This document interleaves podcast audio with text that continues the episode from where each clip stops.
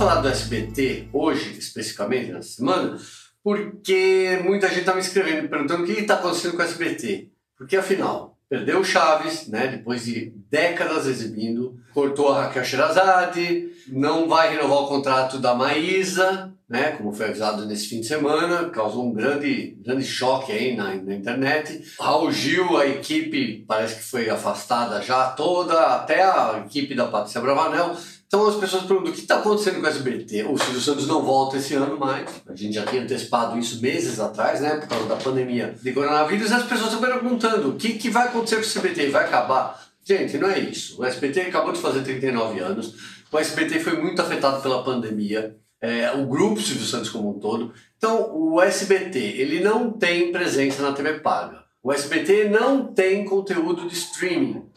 Então, o que ele tem que fazer? Ele está se reposicionando onde ele tem a mídia, que é na TV aberta. Então, a Renata Bravanel acaba de assumir o cargo de presidente do Grupo Silvio Santos, ela está fazendo uma, vamos dizer, uma reorganização de tudo, né? As pessoas falam reengenharia, que é super antipático, bem antipático, mas ela está fazendo mudanças, mudanças gerais, né? E o Silvio Santos também. Então, eu acho que todas essas mudanças estão acontecendo em, no, no, sentido de que o ano que vem o SBT completa 40 anos e eu acho que o Silvio Santos gostaria de ter uma nova posição dentro da TV aberta.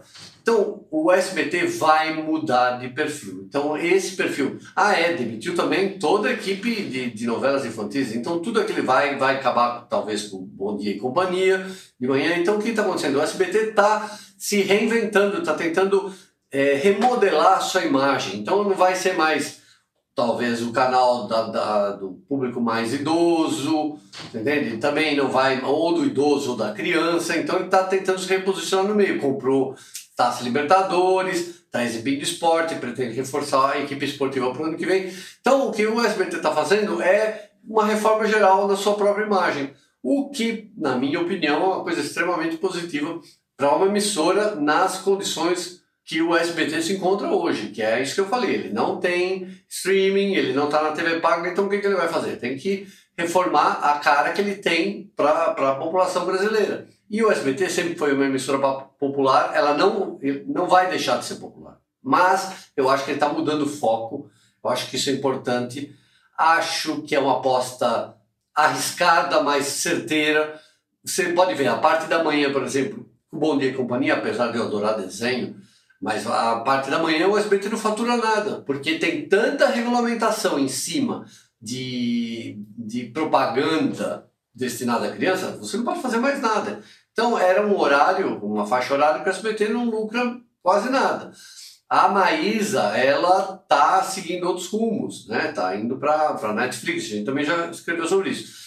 E as novelas infantis é um absurdo, porque custa muito caro para você gravar, Custa muito caro você manter um elenco enorme e com a pandemia tudo isso teve que parar. Então eu acho que o SBT tem muitos anos pela frente, acho que ele faz muito bem de fazer essa reforma, de mudar seu posicionamento, de se reposicionar dentro da TV brasileira. Se vai dar certo, eu não sou pitoniza, não sei se vai dar certo. Mas que eu acho que é útil e acho que é corajoso da parte do SBT fazer isso, sim. E eu espero que dê certo e que quanto menos empregos desaparecerem, melhor para a economia, melhor para as famílias também, né? Porque o SBT emprega milhares e milhares de pessoas. Então é isso, na semana que vem eu volto, queridos, se tudo correr bem, tá bom?